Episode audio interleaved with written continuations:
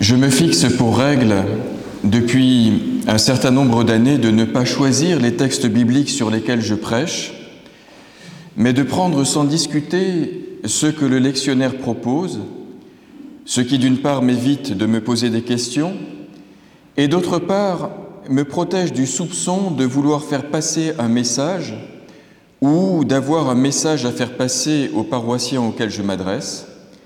Et je tenais d'autant plus à le préciser aujourd'hui où, pour la première fois un dimanche à 10 heures, Marc Pernaud a eu la gentillesse de m'inviter à prêcher au temple de Vendœuvre et où, pas de chance pour moi, ni pour vous, le lectionnaire propose l'un des textes les plus choquants de l'Évangile, surtout quand on est riche, surtout quand on est très riche, et c'est le cas, je crois, particulièrement dans cette paroisse de la rive gauche, où Jésus nous dit que c'est super dur pour les riches de rentrer dans le royaume de Dieu et qu'il y a une solution simple à ce grave problème, c'est de vendre tout. Alors quand on prêche sur un tel texte, à la cathédrale Saint-Pierre où c'est bien connu, il y a beaucoup de pauvres, c'est facile. Mais avant d'œuvre, avec la réputation que vous avez, c'est vraiment très dur. Alors avant d'ouvrir les Écritures, je prie pour être inspiré, pour que l'Évangile de ce jour nous inspire et nous instruise, afin que nous trouvions ici de quoi continuer notre apprentissage, puisque si nous sommes ici, c'est en tant que disciples, c'est-à-dire précisément comme des élèves, des étudiants, et que si nous ne sommes pas tout à fait sur des bancs de l'école, nous sommes quand même sur des bancs les bancs d'une église, d'accord, mais bien des bancs, à écouter non pas le pasteur, mais le didascalé, le didascalé suprême. Nous traduirions ici par le professeur, l'enseignant, le maître de Nazareth, le rabbi de Galilée, comme des élèves qui écoutent un professeur. Et c'est vrai que l'Église est aussi une école, ou si possible, on aimerait recevoir autre chose que des leçons de morale, mais des leçons de vie qui nous permettent de nous orienter, de trouver force et courage dans notre vie de tous les jours. Alors, nous prions. Seigneur, ta parole est pour chacune et pour chacun d'entre nous ici la vérité. Sanctifie-nous par ta vérité. Amen. Voilà, la page choc de l'évangile de ce jour, vous la tenez entre vos mains, c'est la, on appelle ça la parabole du jeune homme riche. Elle succède immédiatement à une autre page non moins célèbre où des gens amènent leurs enfants à Jésus pour que Jésus bénisse leurs enfants. Et les disciples, vous vous en souvenez, vont s'interposer un peu comme des gardes du corps pour écarter les mouches, écarter les importuns, ce qui provoque chez Jésus un véritable coup de sang. Et c'est là qu'il dira cette parole devenue si célèbre, Laissez les enfants venir à moi, ne les empêchez pas, car le royaume de Dieu est à ceux qui sont comme eux. Et si vous n'êtes pas capable d'accueillir des enfants comme ceux-ci, vous n'avez aucune chance d'entrer dans le royaume de Dieu. Et donc, juste après avoir pris ces enfants dans ses bras, après les avoir bénis, Jésus se lève. Et au moment où il se met en route, un type surgit de nulle part, on ne sait pas qui c'est, on ne connaît pas son nom, on ne sait pas s'il est jeune, s'il est vieux. On ne sait rien de lui si ce n'est qu'il a une question extrêmement pressante à poser au bon professeur Jésus, au didascalé agathos. Question que nos Bibles traduisent la plupart du temps ainsi Bon maître, que dois-je faire pour avoir la vie éternelle? Et le mot que l'on traduit par éternel et le mot grec aion qui désigne en effet un temps sans limite. Et on pourrait très bien traduire cette question par Que dois-je faire pour entrer dans l'éternité? Que dois-je faire pour entrer dans l'éternité? Cette question peut s'entendre au futur. Que dois-je faire pour entrer dans l'éternité le jour de ma mort? Comment être sûr d'entrer dans la paix de Dieu?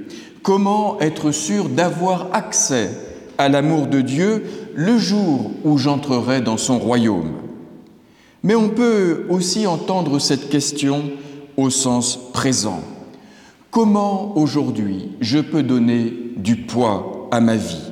Comment ancrer ma vie ici et maintenant dans ce qui est éternel, dans ce qui ne meurt pas? Comment donner à ma vie aujourd'hui, ici et maintenant, son poids d'éternité. Quelle que soit la manière dont on l'entend, il y a donc derrière cette question quelque chose de très important, quelque chose qui touche à notre place dans notre monde et au sens même de notre existence. Parce que cette question sous-entend que si nous sommes là, c'est pour quelque chose. Nous avons quelque chose à faire, et s'il y a une éternité, c'est ici et maintenant que je la fais, que je la fabrique, que je la construis, que j'y travaille. S'il n'y a pas de conditions pour vivre, puisque nos vies nous sont données, nous n'avons eu aucun autre choix que de l'accueillir, il y a une condition posée pour donner à nos vies du poids. On peut vivre et puis c'est tout. Mais on peut vivre en donnant à nos vies leur poids d'éternité. Et la question est une question de méthode. Comment on fait Comment on donne à nos vies que nous n'avons pas choisi un poids d'éternité? À cette question que peut-être vous vous posez vous aussi, Jésus a une réponse professorale assez classique, la réponse que n'importe quel professeur de son temps aurait donnée à sa place, par deux fois dans les évangiles, la question lui est posée et par deux fois, il répondra exactement la même chose. C'est écrit. Tu le sais, vous le savez, nous le savons, c'est toute la loi et les prophètes. Et si ces quelques pages sont trop longues à lire pour toi qui n'as jamais de temps, L'essentiel tient en une poignée de mots. Tu aimeras, dit-il au légiste dans l'évangile de Luc qui lui pose la question. Tu aimeras le Seigneur ton Dieu de tout ton cœur, de toute ton âme, de toute ta pensée et de toute ta force, et ton prochain comme toi-même. Ça suffit. Fais cela et tu auras la vie. Fais cela et ta vie aura son poids d'éternité. Ici, dans l'évangile de Marc, Jésus propose une variante, mais au fond, c'est exactement la même réponse. La vie éternelle, tu veux connaître la voie? Eh bien, tu connais les commandements. Ne commets pas de meurtre, ne commets pas d'adultère, ne commets pas de vol, ne porte pas de faux témoignages, ne fais pas de tort à autrui, honore ton père et ta mère. C'est tout. Fais cela et tu auras ton passe sanitaire spirituel. C'est une excellente nouvelle, vous ne trouvez pas? Parce que, au fond, c'est assez facile. C'est la loi dans ce qu'elle a de plus basique et de plus accessible. Ne tue pas. Bon, s'il nous arrive à tous d'être traversés parfois par des désirs de meurtre, seule une petite minorité succombe. Donc ne pas vivre avec le sang d'autrui sur la conscience, c'est à la portée du plus grand nombre. Et je suis sûr qu'ici, on coche tous la case.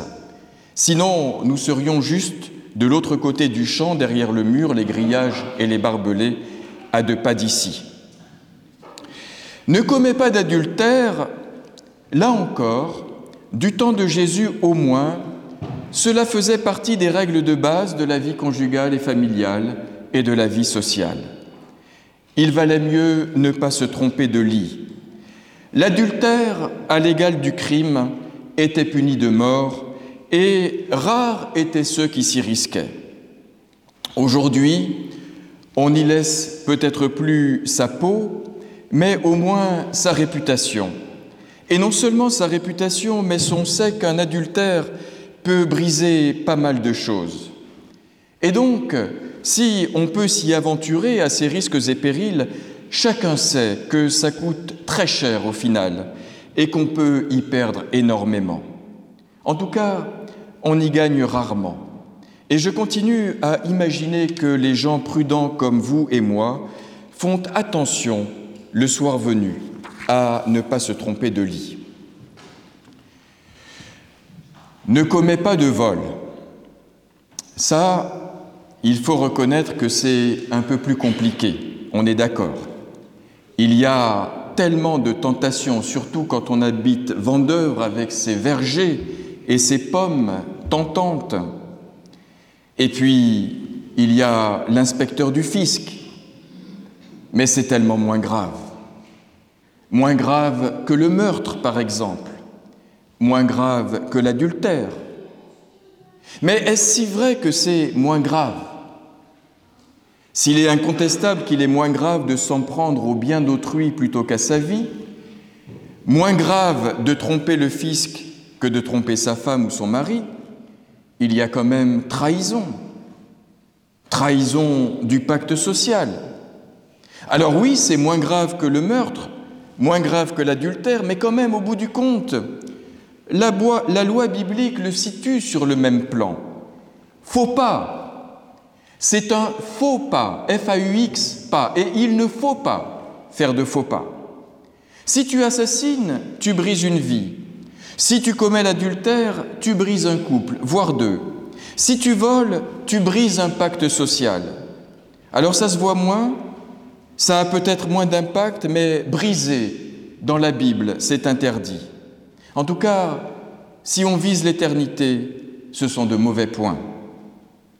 Et nous pourrions continuer à parler longuement sur ces commandements, entrer dans ce que chacun d'entre eux implique, et si nous étions dans l'un de ces cultes dialogues que vous pratiquez ici chaque mois, nous réfléchirions ensemble à ce que peut signifier dans nos propres vies, dans nos propres communautés ecclésiales, familiales, professionnelles, sociales, les trois commandements qui suivent. Tu ne porteras pas de faux témoignages à l'égard de ton prochain, c'est-à-dire tu n'en diras pas de mal. Tu ne feras pas de tort à ton prochain. Honore ton père et ta mère.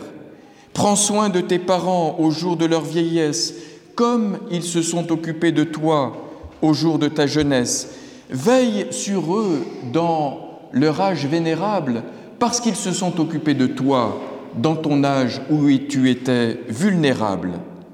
Je crois que nous aurions beaucoup à méditer là-dessus, à faire nos examens de conscience et je pense qu'à la fin, à la fin, on se dirait tous que finalement, oui, la loi c'est facile, mais il y a encore du boulot si on vise l'éternité. Pas tuer, ok. Pas d'adultère, ça va. Pas de vol, moins sûr. Pas de médisance, aïe aïe aïe. Ne faire aucun tort à autrui, que c'est dur.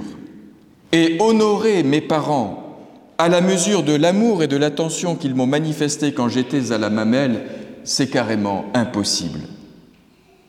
Donc, il est vrai que respecter la lettre et l'esprit de la loi, c'est un très bel exercice spirituel et au final un sacré combat. Mais un combat pas contre l'autre, un combat contre moi-même. Et puis, une feuille de route très claire. Et dans l'hypothèse où l'on ne croirait pas une seconde à une vie après la mort, quelle importance Puisque vivre dans l'esprit et la lettre de la loi protège. Vivre dans l'esprit et la lettre de la loi assure une sécurité pour tous.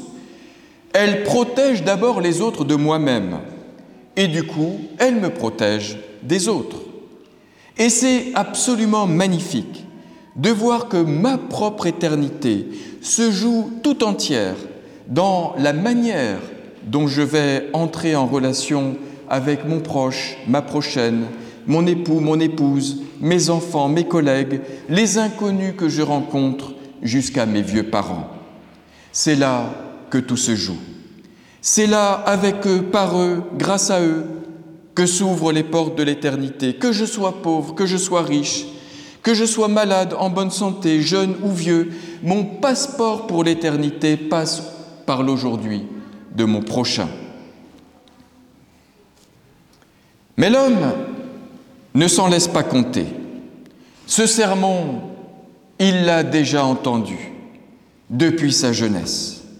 Et il l'entend comme chacun d'entre vous depuis sa jeunesse. Mais lui, il ne l'a pas simplement entendu depuis sa jeunesse, il l'a fait. Tout ce que tu dis, je l'ai fait, répond-il à Jésus, et je l'ai fait depuis ma jeunesse. Alors, quand Jésus l'entend répliquer, et répliquer si vivement à son petit sermon un peu rabâché, Jésus pose sur lui un regard amical et complice sans doute.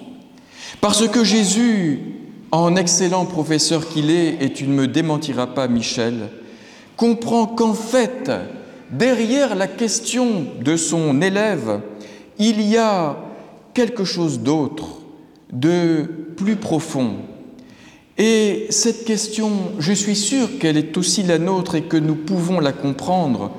Je la verbaliserai ainsi.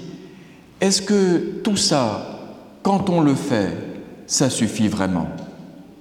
Est-ce qu'on n'en fait jamais assez? En ai-je fait assez?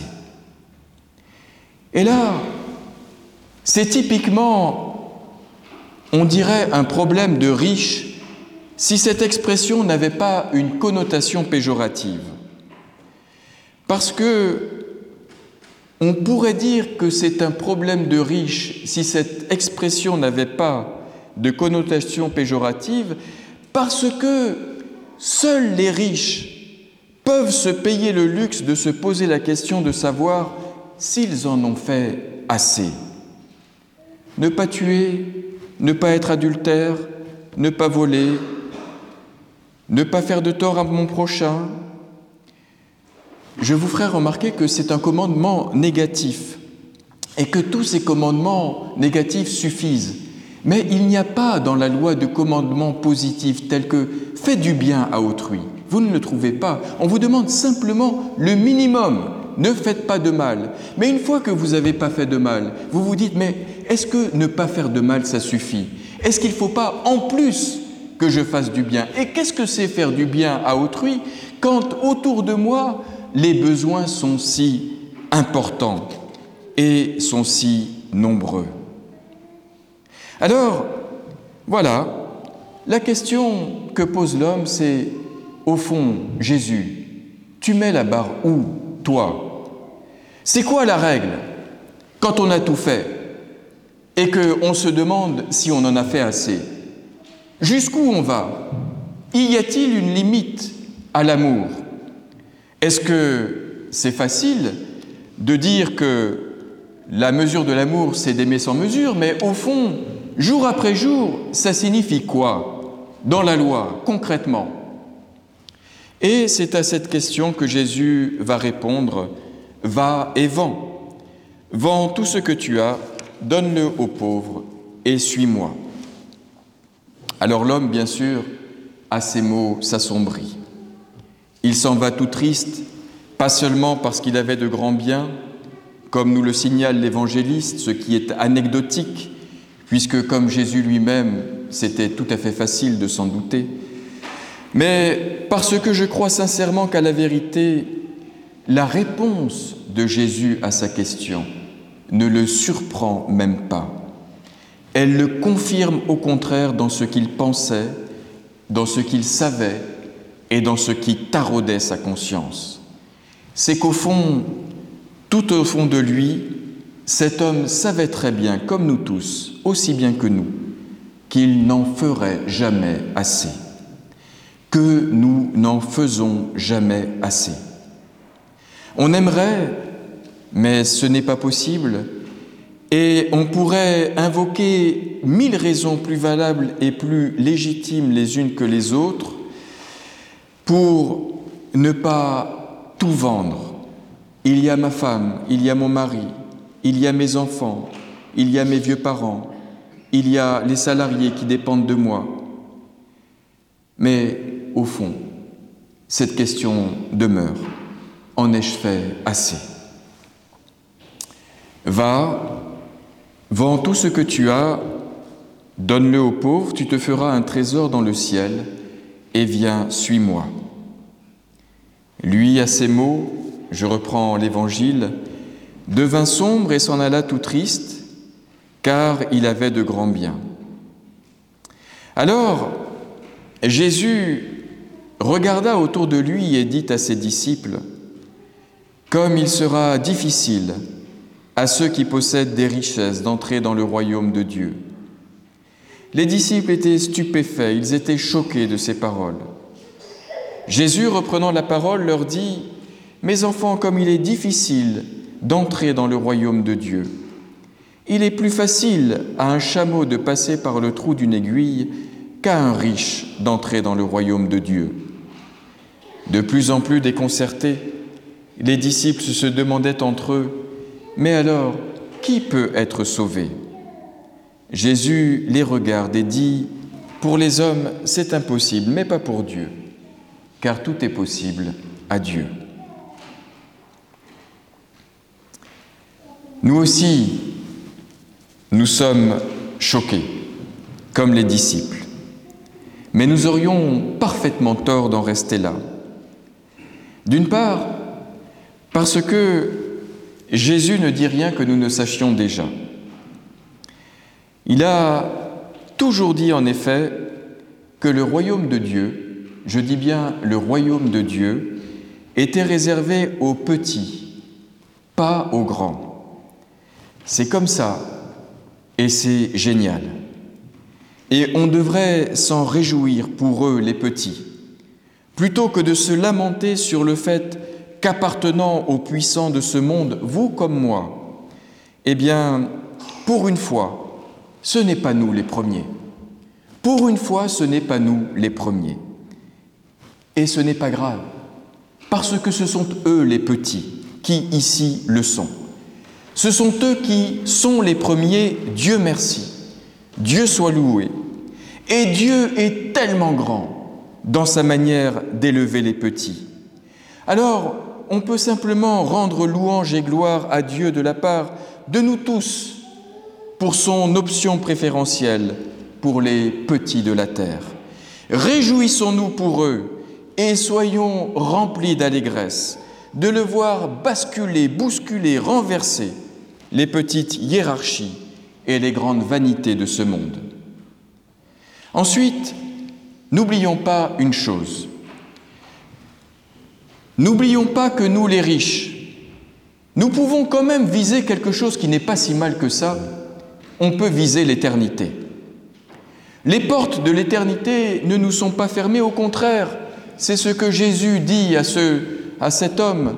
Ces portes nous sont grandes ouvertes. Il suffit juste d'avoir une vie à peu près réglée sur les grands principes de base qui ont toujours fondé la vie dans une société. Et on y arrive sans trop de problèmes, pourvu qu'on soit d'accord de faire un peu d'exercice contre soi-même en nous contenant, en nous limitant, en nous empêchant. Qu'est-ce qu'un homme? Un homme, c'est quelqu'un qui s'empêche, fait dire Albert Camus à son père. Et c'est une admirable définition, si profondément biblique, si profondément éthique de la condition humaine. Qu'est-ce qu'un homme Quelqu'un qui s'empêche? On sait enfin, mais là c'est vrai, on peut le dire, c'est nettement plus dur, c'est quasiment même hors de notre portée. On sait qu'on peut faire plus que s'empêcher. On peut faire plus que de viser la vie éternelle. On peut même viser d'entrer dans le royaume, mais pour ça, eh bien, il faut aller vers le moins. Il faut aller vers la dépossession. Il faut aller vers le dépouillement. On peut vendre tout et donc non plus seulement donner aux petits, mais se faire petit, devenir comme eux, devenir à notre tour l'un d'entre eux. Et là, oui, Jésus l'a dit, même les portes du royaume nous seront ouvertes. Alors, c'est plus que l'éternité, les portes du royaume elles-mêmes qui s'ouvrent, puisque nous sommes là exactement au fond dans les pas du Christ, mais alors c'est vraiment pas n'importe qui, c'est vraiment pas n'importe quoi, dans les pas du Christ lui-même, l'unique, le Fils, dans les pas du Christ, dans sa logique éternelle, qui procède de l'augmentation par la réduction, de la croissance par la décroissance, de l'élévation par l'abaissement. C'est comme ça qu'un Dieu se fait homme. Mais si nous, les hommes, nous voulons nous élever à sa hauteur, il n'y a qu'à remonter l'échelle qu'il a descendue. Nous, nous élever par l'abaissement, croître par la décroissance et augmenter par la réduction. Amen.